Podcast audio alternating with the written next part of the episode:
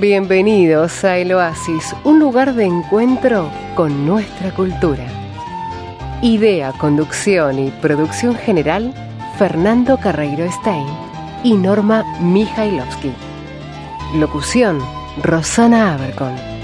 Y ustedes, partícipes imprescindibles en esta historia.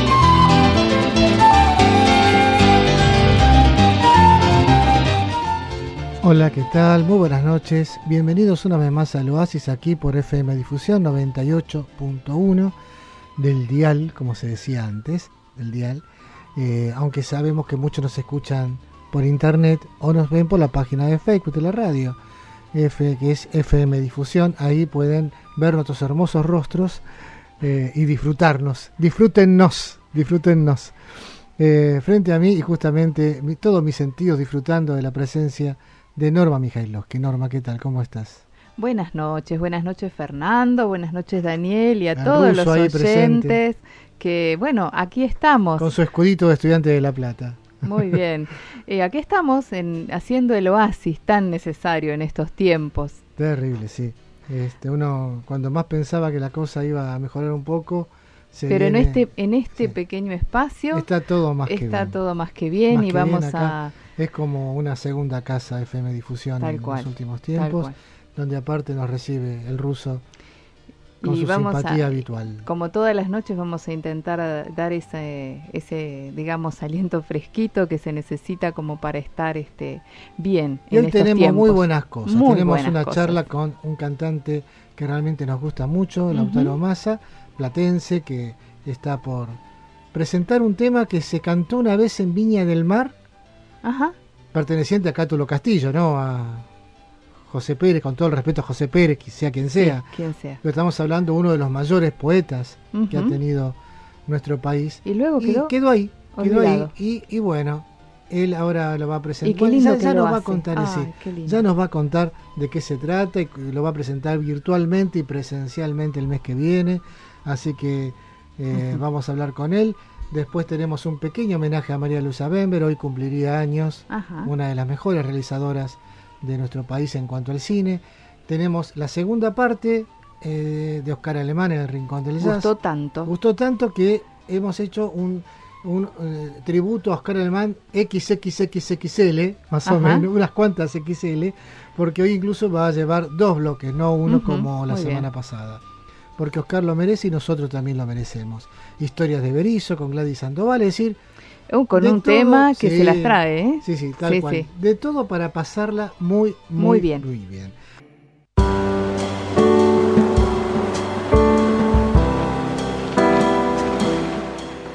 Estamos en el Oasis, un lugar de encuentro con nuestra cultura.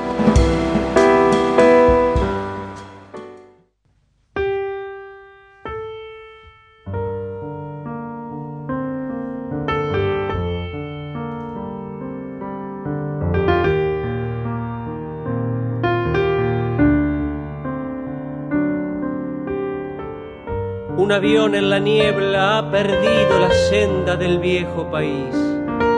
Los dragones de piedra bostezan su hastío. Los dioses no están.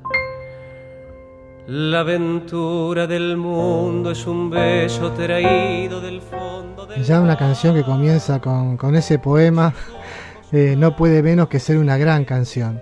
Eh, y estamos aquí para charlar con alguien que la ha rescatado después de muchos años y que es un gusto poder hablar con él en, el Oasis este miércoles tan especial.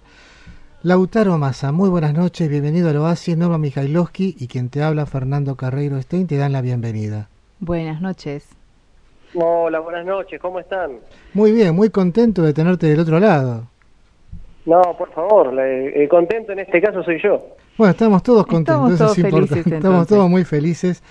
Eh, realmente nos encantó, nos encantó esta, esta versión y bueno, para quien no lo conoce, Lautaro tiene ya una, una importante trayectoria, fue ganador del certamen Hugo del Carril en 2011, del Festival de Cosquín en 2013, del certamen internacional de voces de la falda, fue declarado en 2014 personalidad destacada en la ciudad de La Plata por el Honorable Consejo Deliberante. Entre muchas otras cosas, hemos separado como para dar una idea para quien, para quien aún no lo conoce y lo está conociendo en este momento.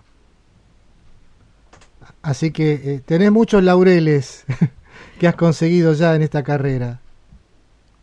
Bueno, en realidad hoy, hoy en otra entrevista charlaba un poco acerca de eso, ¿no? Del valor de los premios, pero ¿qué tanto más valorable es aquello a lo que los premios nos permiten acceder, ¿no es Exacto, cierto? Tal cual. Es decir, eh, si vamos al premio como objeto físico o como, o como medio para la alimentación del ego, no tiene mucho sentido. Yo no le doy demasiado valor. Antes sí, reconozco que antes sí, pero al pasar los años me he dado cuenta que en realidad las estatuillas y, los objetos y los diplomas a veces hasta juntan polvillo, ¿no? Sí, es cierto. Eh, pero los lugares y las personas más que los lugares, los vínculos que, que estas eh, distinciones nos permiten entablar, esos puentes son los verdaderos trofeos. Totalmente de acuerdo con vos, totalmente de acuerdo.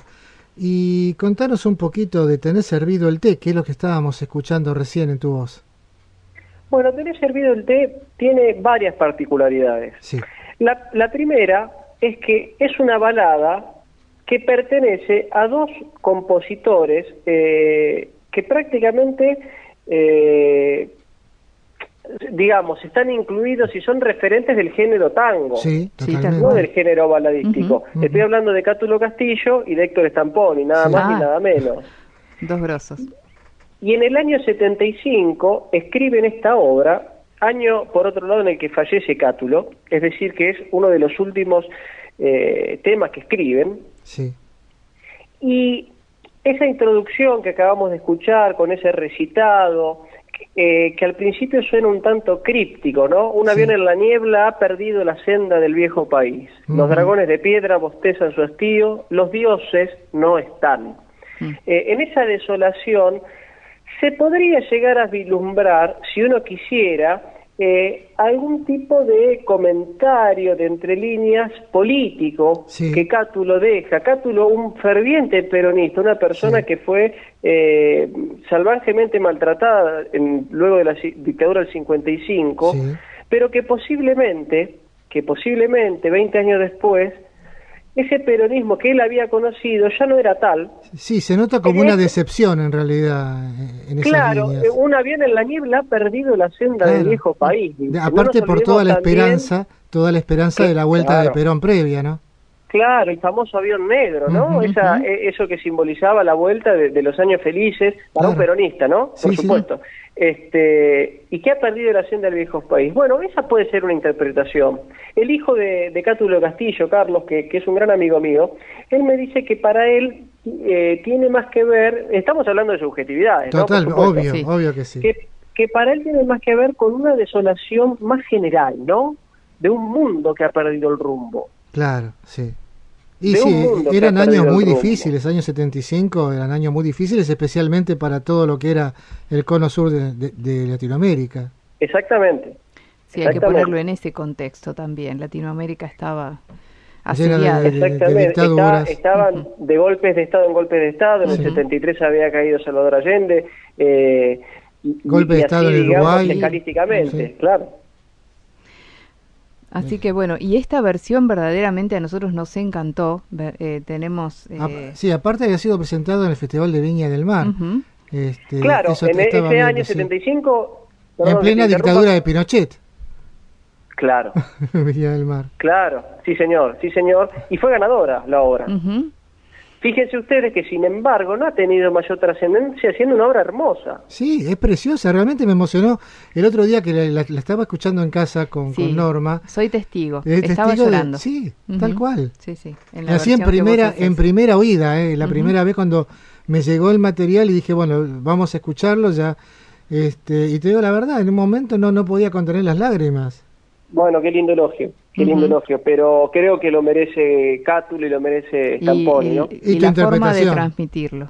Porque también tiene que ver eso, cómo el, artista transmite una letra, un sentir. Hay cantantes que son muy buenos técnicamente, quizás también, y sin embargo no transmiten. Entonces uno escucha, aunque sea una, una canción de hondo sentimiento, de hondo contenido eh, humano, sentimental, por ahí no llega. Y a mí me llegó mucho. Entonces estaba yo escuchando en el comedor, iba a la cocina y no podía hablar. Y ella me mira enorme y me dice, pucha. Ah, este, y me abrazó, simplemente me abrazó, que lo más que podía y lo mejor que podía hacer en ese momento.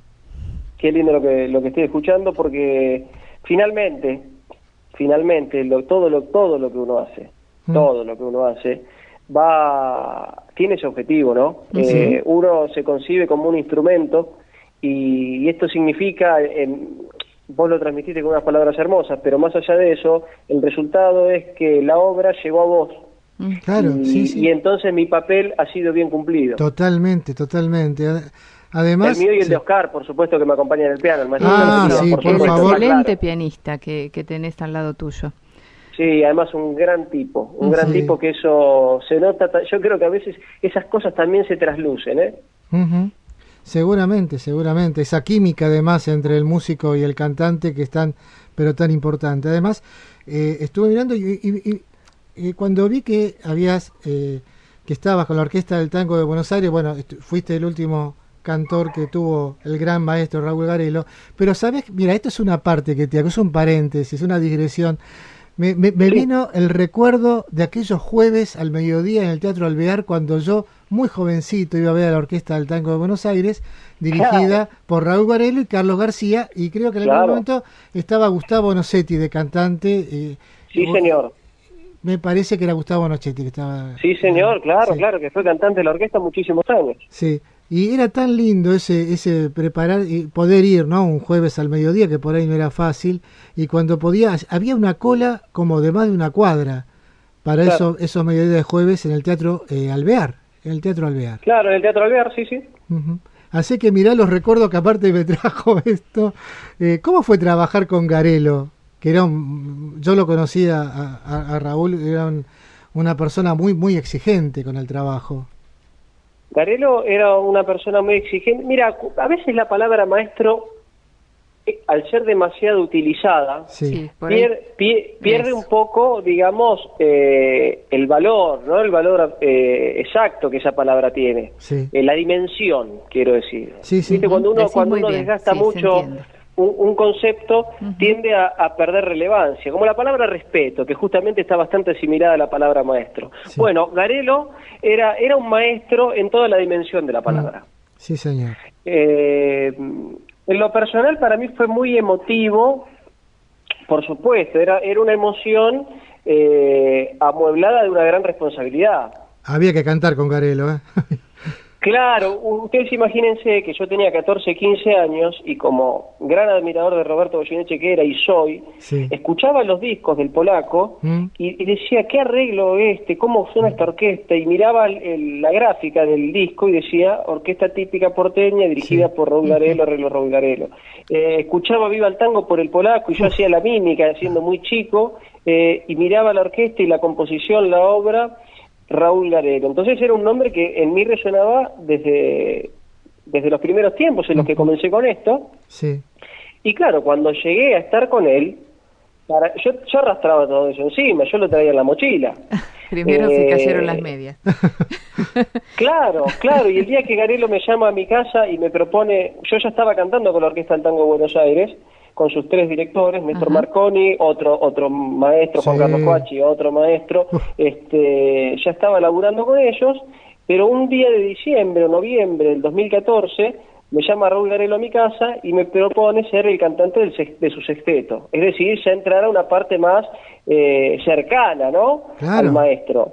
Sí, sí. que era ser la, uno, la última voz junto a Jesús Hidalgo de su conjunto, de su conjunto artístico. Eh, que era no, no, otra cosa que su proyecto. Y ahí casi me muero. Directamente.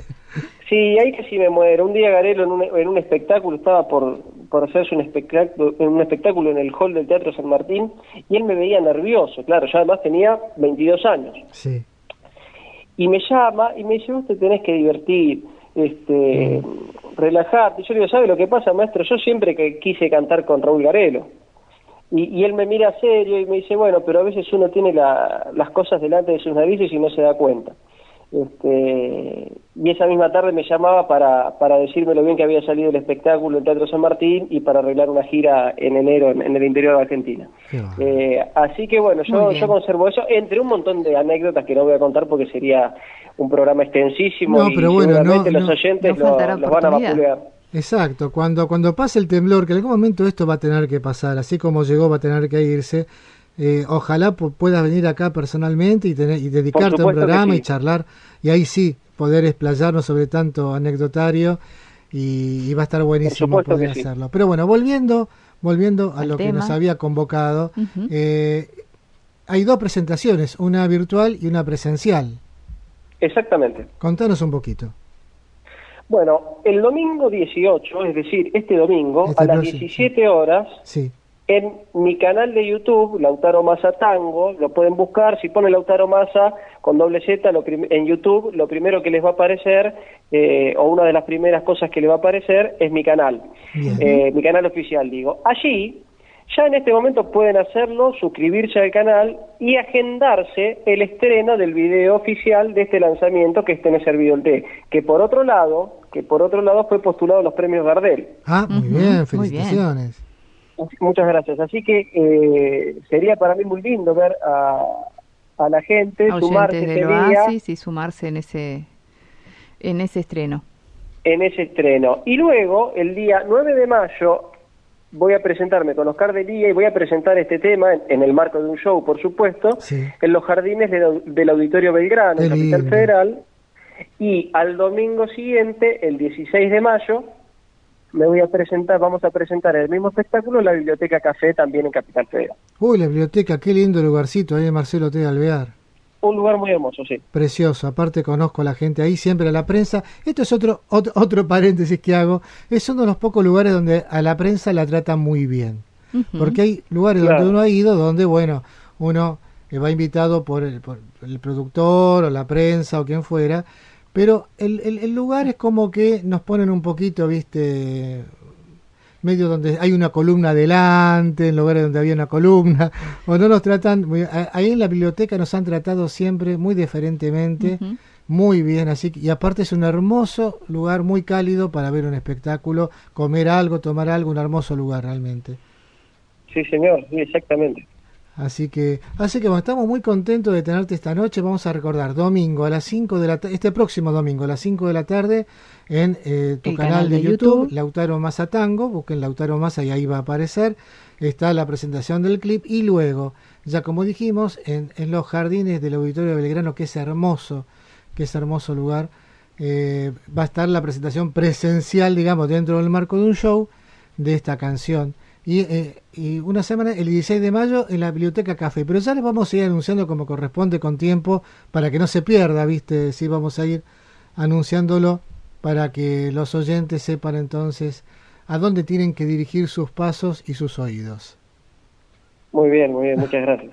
gracias a vos y bueno, ahora si te a parece... el tema completo. te despedimos por esta noche, esperando en, eh, pronto eh, poder tenerte aquí y hablar ya directamente de de, muchos temas que podemos conversar. Si te parece, escuchamos, estás, eh, tenés servido el té de Cátulo Castillo, Héctor Stamponi, en la voz del autor Massa. Si te parece, lo compartimos con los oyentes. Claro que sí, claro que sí. Muchas gracias, Lautaro. Un abrazo grande. Hasta muchas gracias a ustedes. Muy amable. Hasta luego.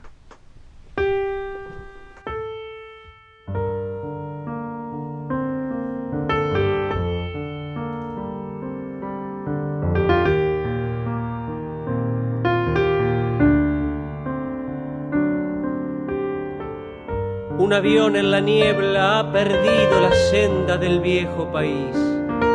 Los dragones de piedra bostezan su hastío. Los dioses no están. La aventura del mundo es un beso traído del fondo del mar.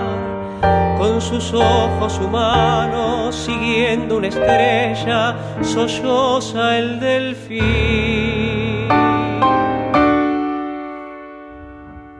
Fuimos dos, quién sabe para qué, la aventura del sol, la locura del riel.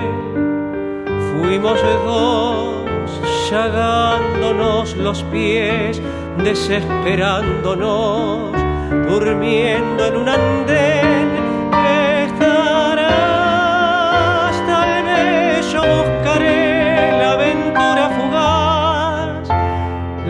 Seda de otra piel, volverás.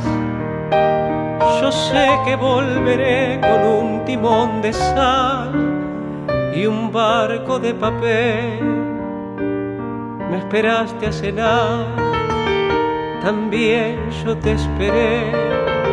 Sobre el mantel del alba tenés servido el té.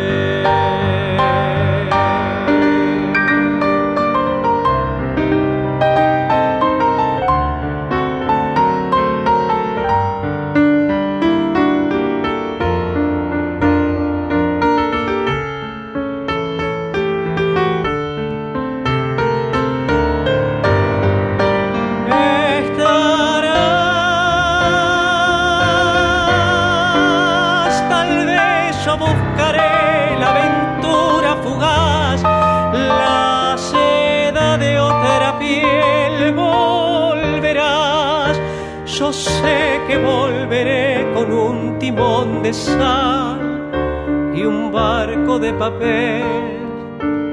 Me esperaste a cenar, también yo te esperé. Sobre el mantel del alba tenés servido el té.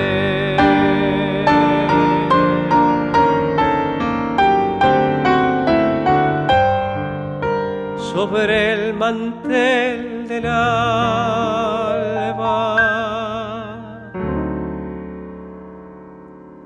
tenés servido el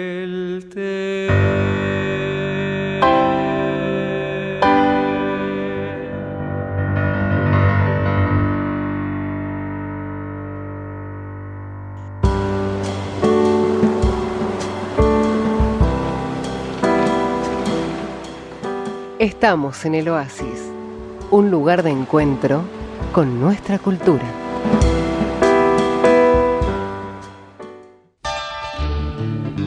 Qué linda la charla con Lautaro Massa. Realmente da gusto encontrarse con artistas de este, de este nivel, de esta categoría. Y los oyentes ya están dejando mensajes. Y yo te estoy golpeando el micrófono que no debería.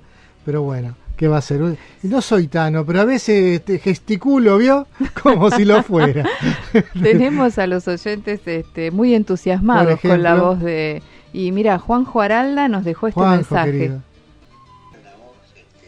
particular, muy clara y, da gusto, da gusto escucharlo, es de medio que te atrapa la voz, ¿viste? Y bueno, y Juanjo eh, hace mensajes largos, pero la verdad es que está muy contento y ha sido un hallazgo para él que no lo conocía. Y esa es la cuestión, ¿viste? Dar a conocer. Es decir, está bueno cuando uno entrevista a gente que ya es muy popular, muy conocida, pero dar a conocer a artistas que la vienen peleando, que la vienen luchando, que vienen laburando, trabajando muy bien. Y dijo Juanjo que eh, ya se anotó el canal de Facebook porque va a ser uno de los participantes. Muy bien, muy bien. Muy bien. Bueno, hoy eh, hubiera cumplido años una gran realizadora, alguien a quien admiramos mucho, que fue María Luisa Bember. María Luisa Bember, importantísima realizadora, guionista del cine argentino. ¿Quién nos recuerda momentos, señora de nadie, que eh, todavía en época de dictadura tomó eh, historias complejas en cuanto a la libertad de la mujer, en cuanto a poder elegir sobre su cuerpo y demás. Eh, que no era algo de todos los días, no era la típica ama de casa, digamos, la protagonista de sus películas, sino la mujer que miraba hacia adentro, se miraba hacia adentro y quería ver qué había sido de su vida y si era feliz por él si estaba bien seguir viviendo, por ejemplo, señora de nadie, con un marido que le engañaba, y que la maltrataba. o poder decidir tomar, digamos, una elección de vida tan importante como estar o no en pareja con una persona que... Exacto. Como la película que vas a referenciar. Claro, bueno, la película que vamos a referenciar la elegimos porque tiene una hermosa música de Luis María Serra que vamos a escuchar a continuación, porque estuvo nominada para, para los Oscars eh, no, no logró la estatuilla, pero es una de las siete películas que han logrado esa distinción en el cine argentino, eh, porque estaba Emanuel Arias y su Coraro y hacían una pareja de una química extraordinaria, porque estaba Mona Maris, la actriz que estuvo con Gardel haciendo un personaje maravilloso, que creo fue lo último que hizo en cine, su participación en esta película, y Camila, que de esta película estamos hablando, eh, sobre el tema de Camilo Gorman, esa chica que se enamoró de, un, sacerdote, de un cura, de un cura en épocas de rosas. Tal cual. Así que eh, yo creo que no hace falta hablar mucho de la película, que quien más, quien menos, todos, todos, la hemos visto. Y, y, quien no la ha visto es una buena opción en estos tiempos de, de, restricciones para eh, buscarla, que debe estar seguramente en YouTube, en alguna plataforma, tiene que estar para poder verla y disfrutar. Hasta, eh, hasta, no hace mucho estuvo en Netflix, no sé si seguirá todavía, pero si sigue en Netflix, ya que tanta gente lo tiene, es una buena oportunidad.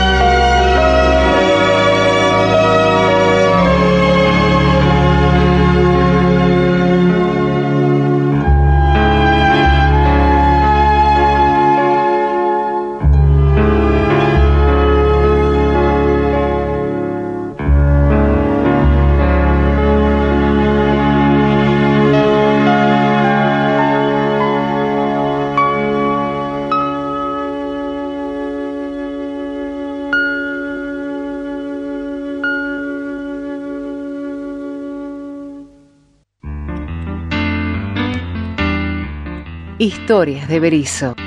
Revisando relatos y personajes con una mirada al futuro. Gladys Sandoval nos acompaña en este viaje.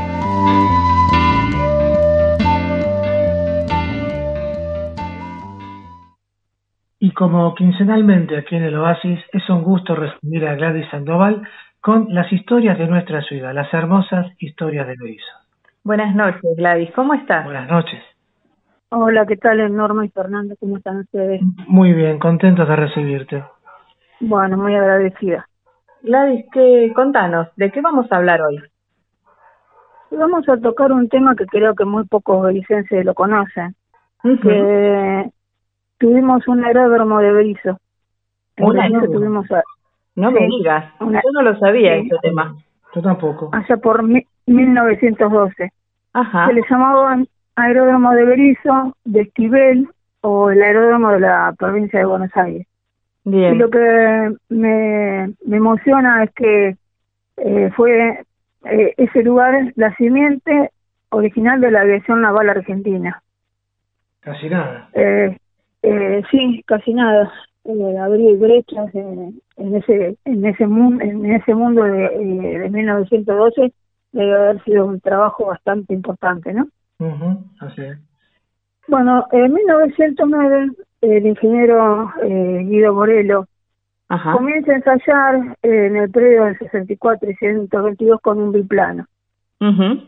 eh, bueno, tienen ciertos ciertos inconvenientes porque la zona como era nevadiza, este, no podía... Este, era pantanoso ese lugar. Era, y claro, como toda la parte de, de que este, rellenando, ¿no? Entonces, este, no, no conseguía nivelar este, la pista de aterrizaje. Eh, sufre algunos accidentes, Morelo, pero no, eh, no desiste en, su derrotero, ¿no? De, de querer... sus ganas de poner. Claro, que la aeronavegación tuviera un lugar importante en la zona, ¿no? Ajá. Bueno, ahora lo sigue un condestable llamado eh, hoy, hoy también. Este, deciden buscar eh, la pista de aterrizaje en otro lugar que se la que se hace eh, un mecenas que también después fue dueño de los transportes de tranvía La Plata Berizo, eh, el señor Tamanti. Muy conocido en la zona. Sí, y alentado por amigos y compañeros, eh, deciden instalar en un lugar que vamos a dejar incógnito hasta el final. No me digas, este, esa vez con incógnita. Con suspenso. con suspenso para ver dónde estaba instalado el aeródromo. Y nos vamos a quedar bastante este, asombrados, ¿no? eh, construye un hangar precario, pero bueno, estaba la pista de aterrizaje que era lo más importante. Eh, Morelos sufrió algunos accidentes, pero sigue insistiendo hasta que en un momento dado este, se cansó y dijo que no seguía más. Y eh, se, lo, deja a, en manos al artillero don Joaquín Oitabel, que está autorizado por la Armada para hacer este, este trabajo, porque él, estaba en la Armada, ¿no? Bueno, así comienza la escuelita, porque además fue escuelita. Además ¿Tuvo alumnos?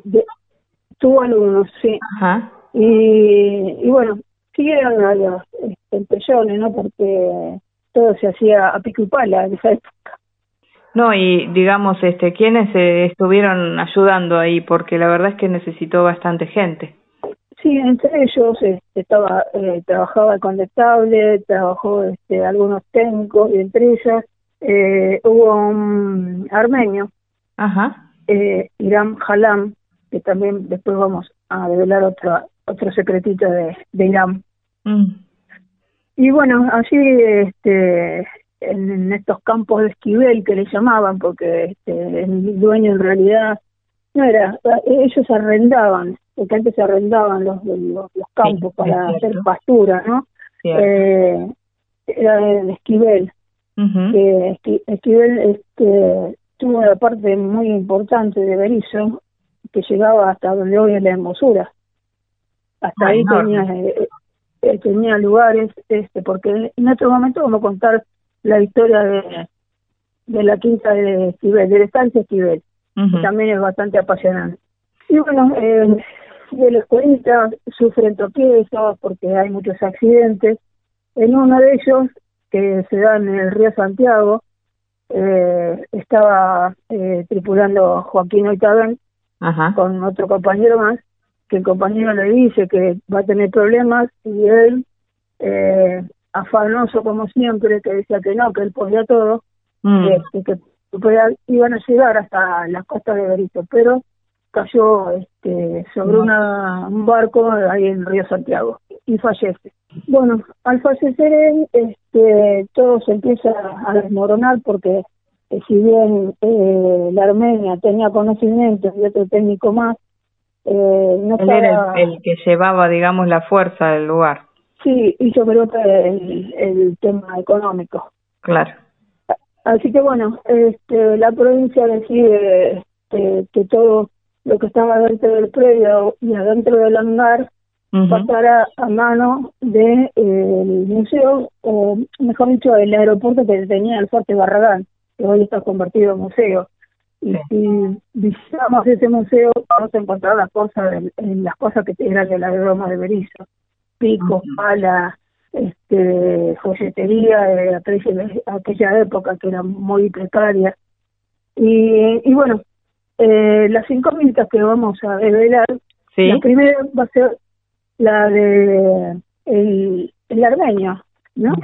Sí. Eh, después del accidente que sufrió otra vez, eh, eh, vuelve a la Armada porque pertenecía a la Armada. se encarga de la reparación del, avión este colisionado, pero ve que ya él no tenía más nada que hacer y regresa a, su Armenia natal, donde inicia la dirección militar de ese país.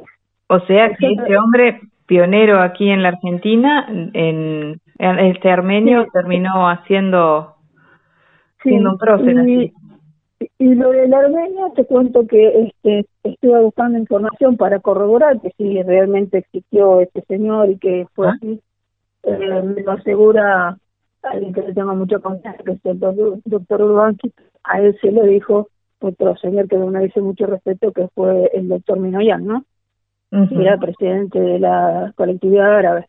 Así que este Agram Hayam Irán Miram se llamaba. Así que eh, estuvo eh, por aquí por ver. Estuvo aquí en la Argentina. Sí, y, este, más eh, acá en la zona queriendo este que la aviación eh, fuera refulgente para esa época acá en, Berizo, ¿no? Y el otro dato bien, la otra incógnita.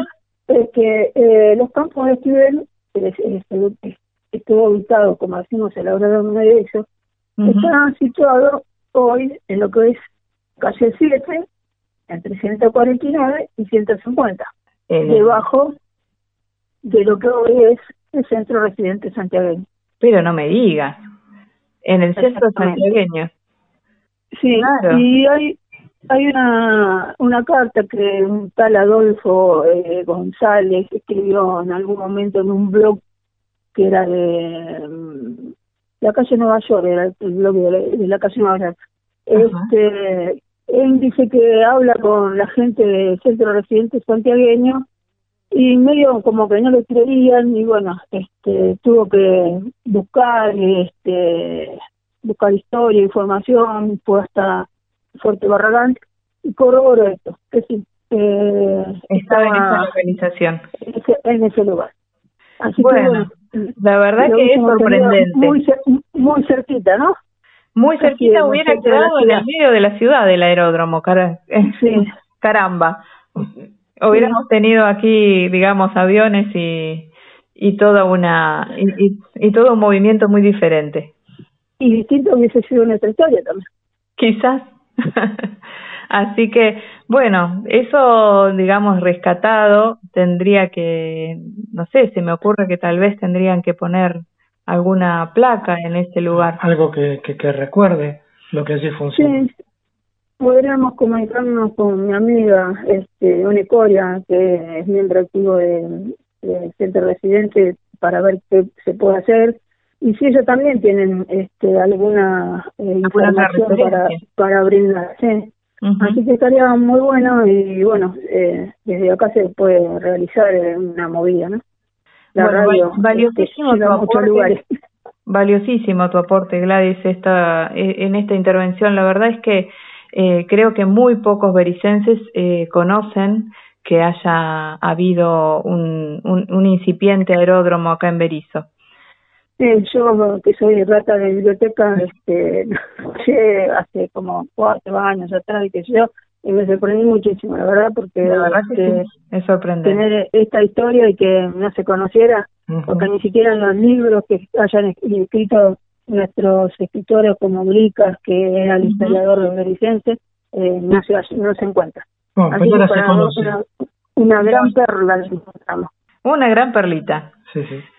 Bueno, te agradecemos y te esperamos para tu próximo programa dentro de 15 días. Exactamente, con el agradecimiento de siempre por tu valiosa participación contando todas estas historias de nuestra ciudad que mucha gente no las conoce y está buenísimo que se divulguen.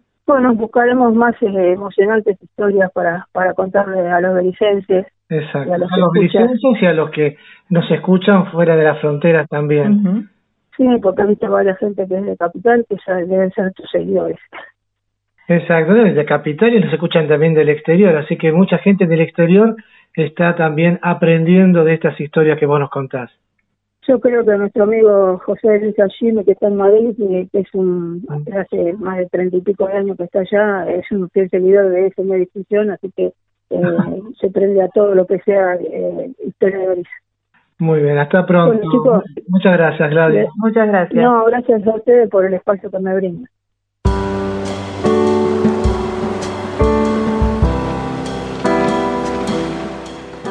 Estamos en el Oasis, un lugar de encuentro con nuestra cultura.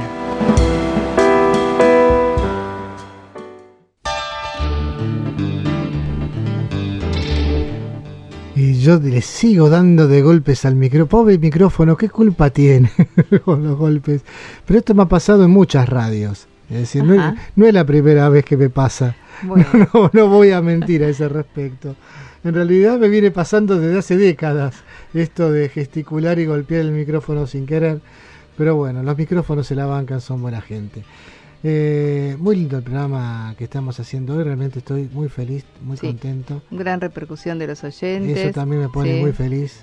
Sí, están muy sorprendidos con el tema que, tomó Gladys Sandoval en esta historia de Berizo. Sí, de verdad este, nos sorprendió a muchos. En un lugar donde aparte pasamos habitualmente, ¿quién iba a sospechar que funcionaba así, no? Algo debería recordarlo, tenés razón cuando hiciste, hiciste mención a que tendría que haber una placa o algo que recuerde. Sí, nos falta mucho por recordar en las escuelas, en todo lo que es la... pero bueno, el grupo de Facebook de Historia de Berizo, donde siempre invitamos también a los oyentes que quieran a unirse, se, puedan unir, se puedan sumar, y también esta versión radiofónica eh, ponemos nuestro granito de arena humildemente para que estas cosas se sepan. Gracias a Gladys Sandoval, naturalmente, y a todos los que hacen historia de Berizo en la página de Facebook. Eh, hablando de, recordar y de quienes merecen ser recordados, seguimos con Oscar Alemán porque a la gente le gustó mucho y a nosotros nos gusta mucho. El rinconcito del jazz. El rinconcito que comenzó la semana pasada y hoy, como tuvo una repercusión extraordinaria. Seguimos con Oscar Alemán. Exacto. Aparte, nos congratula mucho poder escucharlo, porque nos alegra, nos llena el corazón de alegría, de felicidad, poder disfrutar de su arte. Vamos a hablar poco y a escuchar más.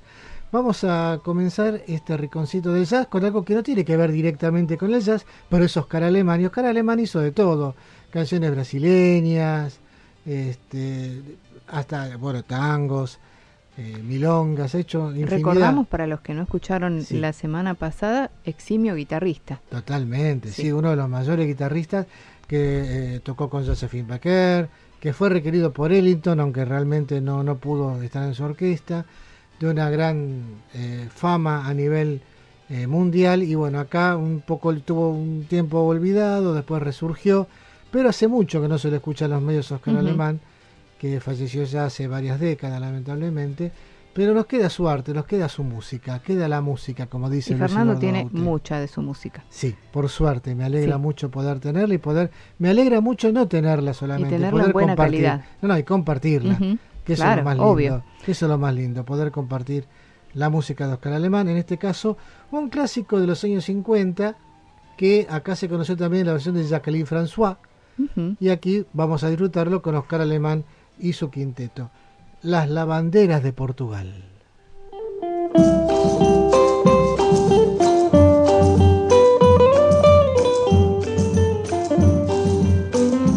Son muy lindas las lavanderas, lavandera de Portugal, de alegría llenan la aldea, con su gracia particular, vamos todos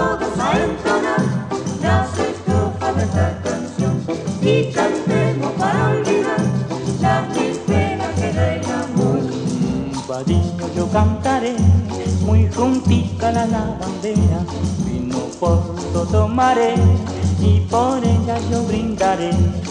Así, así, así, así, con ellas hay que cantar. Así, así, así, así, con ellas hay que soñar.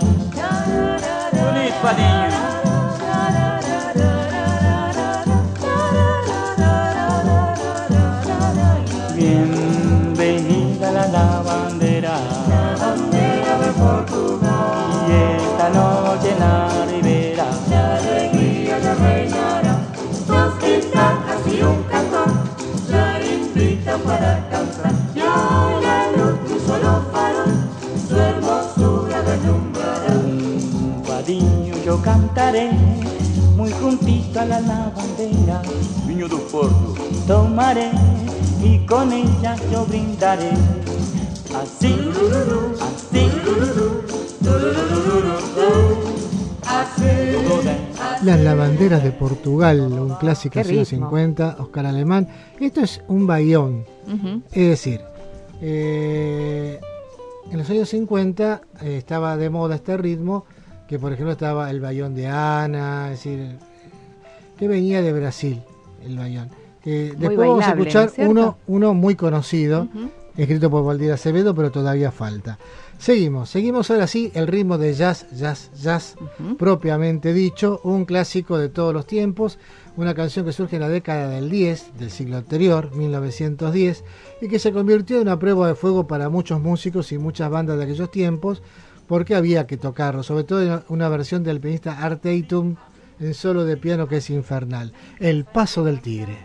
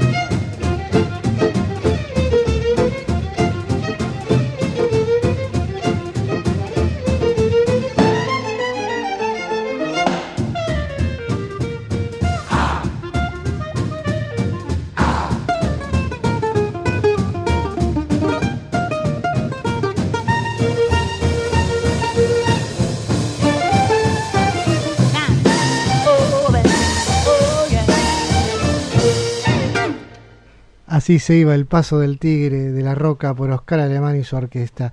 Y para llegar a la tanda, a la última tanda del programa, eh, el clásico clásico, esta canción es la favorita de mi vieja. Ajá, eh, y cómo la bailaba, seguro. Sí, se bailaba de una forma que yo acá no, no puedo mostrar. No. Porque no. No, pero hay muchos oyentes poniendo stickers ahí que dicen que están bailando. Totalmente, pero tenía su coreo también, porque cuando uno habla de la música de Brasil, la gente habla de bossa nova, porque bueno, los últimos 60, 70, 60 años fueron de, la bossa nova, pero esto es anterior, el bayón que hablábamos antes, y este es uno de los más clásicos. Estaba el bayón, el lloro, el samba, un montón de ritmos que quedaron un poco alejados por el tema del, furor que hubo en los 60 y en los 70 con el tema de la bossa nova, Vinicius Toquinho, y Baden Powell y tantos otros. Pero bueno, en los 50 la música brasileña era el bayón era este, esta canción de Waldir Acevedo que se bailó, que se, era un disco que estaba en casi todas las casas. Sí, y, esta, y particularmente esta versión de Oscar Alemán. Con esta canción nos vamos a la tanda. Delicado.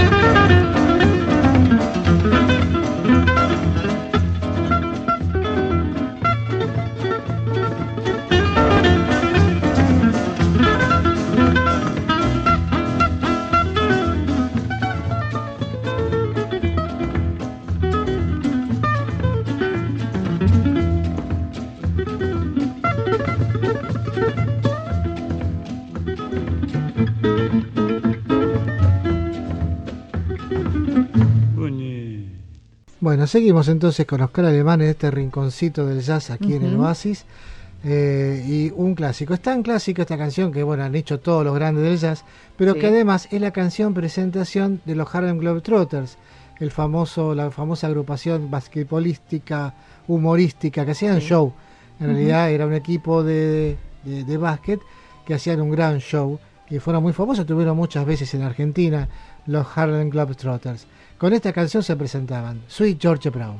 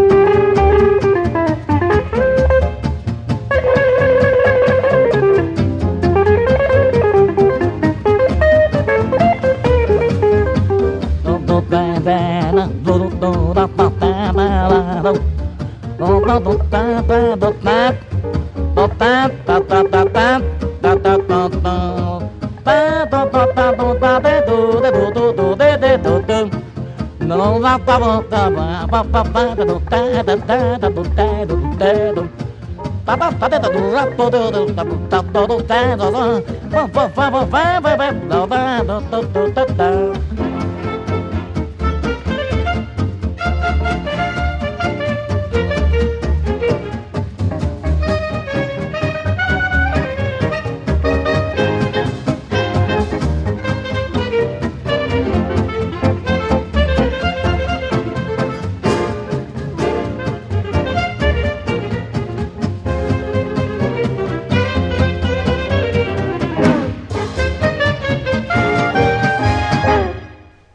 un poquito de swing nomás, ¿eh? el de Oscar Alemán, cantando, dando alegría, dando felicidad.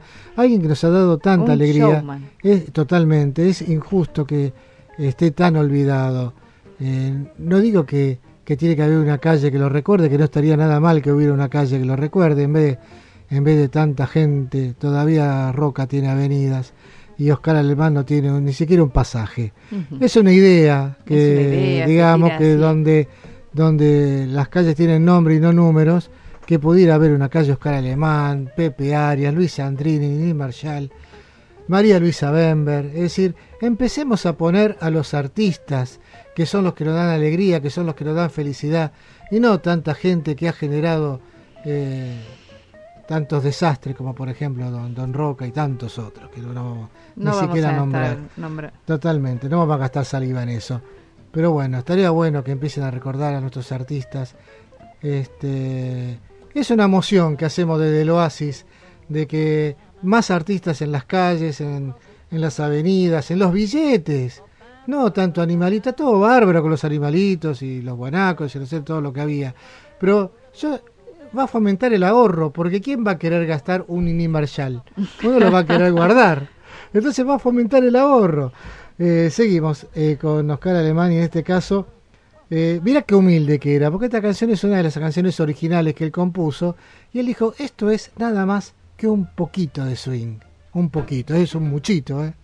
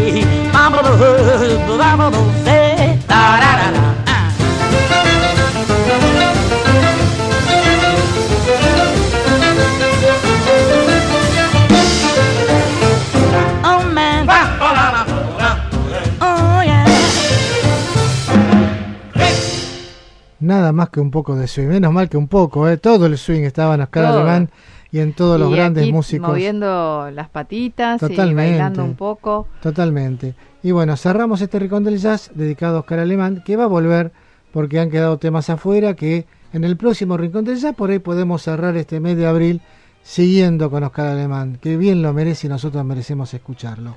Nos despedimos, ojo, no terminamos el programa, nos despedimos del Rincón del Jazz de este momento, porque viene la canción de las buenas noches para irnos a comer tranquilos y con la felicidad de haber compartido un lindo momento aquí en FM Difusión. Eh, nos despedimos de Oscar Alemán por un ratito, porque va a seguir estando con nosotros en el Oasis, en todo el ciclo del Oasis Oscar Alemán va a estar presente, con una canción que también fue un éxito en los años 40, Glenn Miller, eh, Fats Waller, muchos interpretaron esto, y es un clásico, clásico, yo me acuerdo cuando era chico, iba con mi mamá a un lugar en Flores, que no me acuerdo cómo se llamaba, la, eh, era una confitería que eh, La Perla de Flores, ahí donde está ahora los cines Atlas, por ahí más o menos, está al lado del cine Rivera Indarte, los que son de Flores y están escuchando van a saber de lo que estoy hablando, a una cuadra de la plaza había una confitería con organista, con un músico, ah. entonces sí, éramos muy, finos, muy fina, éramos muy finoli y finoli, y entonces eh, pasaba el mozo y uno escribía las canciones que quería escuchar, se las llevaba al músico y el músico las tocaba, para amenizar la velada, como corresponde a, a, dos pequeños burgueses como éramos mi mamá y yo. Y, este, y yo siempre pedía invariablemente esta canción y es toda una declaración de principios. Thank you.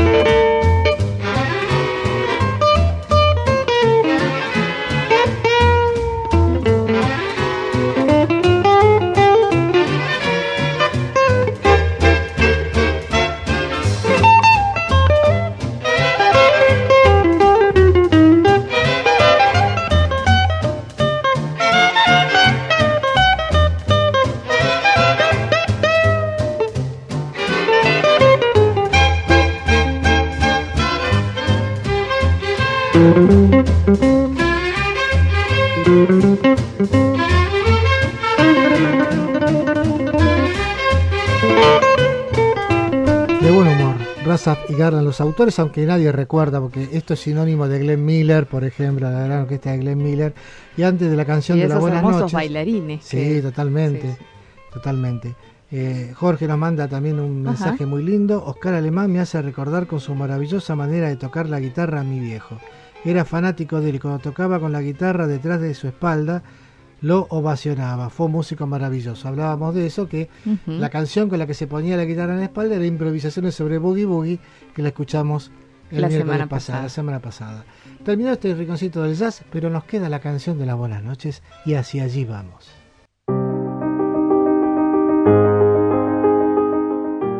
La canción de las buenas noches. La música que expresa tus sentimientos. Dale. Es tu oportunidad Decilo. Y no olvidemos que el humor crea defensas, que la alegría crea defensas y, es la mejor forma. Reírse. Sí, reírse mucho. Eh, cuidarse, pero con, con buen humor. Totalmente, con alegría. Y con mucho amor en las familias, que eso es lo necesario. Tal cual. Eh, tenemos la canción de la buenas noches, agradecemos a nuestros locutores, Alberto Mora, Rosana Aber, con que la dulce voz que acaban de escuchar, a Eloy, Agüero, que pronto va a estar de nuevo con su lado E, está preparando un especial que se las trae. Y hoy vamos a entregar casi en horario, no en horario, pero casi, pero casi, porque faltan dos minutos para las 10. Ruso, Ruso, faltan dos minutos para las 10. Está, está lagrimeando el ruso, está emocionado, está realmente emocionado. Y bueno, eh, la canción de las buenas noches, que ahora Norma va a presentar, tiene que ver con el mejor Charlie García, que fue el, digamos, el post Cerú Girán, la primera etapa solista de esa época, con los discos Yendo de la Cama, Living, Clips Modernos, Piano Bar, este, parte de la religión. Para mí es el mejor Charlie García, el de la década del 80. ¿Y quién, es dedica, quién dedica a quién esta canción? Sí, Damián del Carmen, que es otro barrio oh, que tenemos allí, eh, que es parte de Berizo, que, pero que a veces olvidamos que es de Berizo. pero es parte de Berizo, sí. Que lo queremos y lo adoramos. Así que Daniel, eh, Damián, Damián eh, nos contó por Facebook que él venía a bailar acá, digamos, a la ciudad y le dedica la canción a su barra de amigos que venían a, eh, parece ser que esta esta era la y se la pasaban demoliendo hoteles. Sí sí demoliendo uh, hoteles. demoliendo boliches. Sí sí era una época linda para para, juntarse entre amigos. Para juntarse exactamente. Y ya volverán las juntadas cuando esto pase. Sí, sí. nos despedimos entonces con demoliendo hoteles un clásico de los 80 de Charlie García la canción de la buena noche diciéndoles que tengan a pesar de los pesares una hermosa semana. Tratemos de tener una hermosa semana todos. Cuidémonos eh, para poder seguir adelante y para que esto termine y podamos juntarnos y abrazarnos y besarnos y revolotear por Berizo, por todo Buenos Aires y por todo el país. Demoliendo Hoteles, Charlie García, hasta la semana que viene. Buenas noches.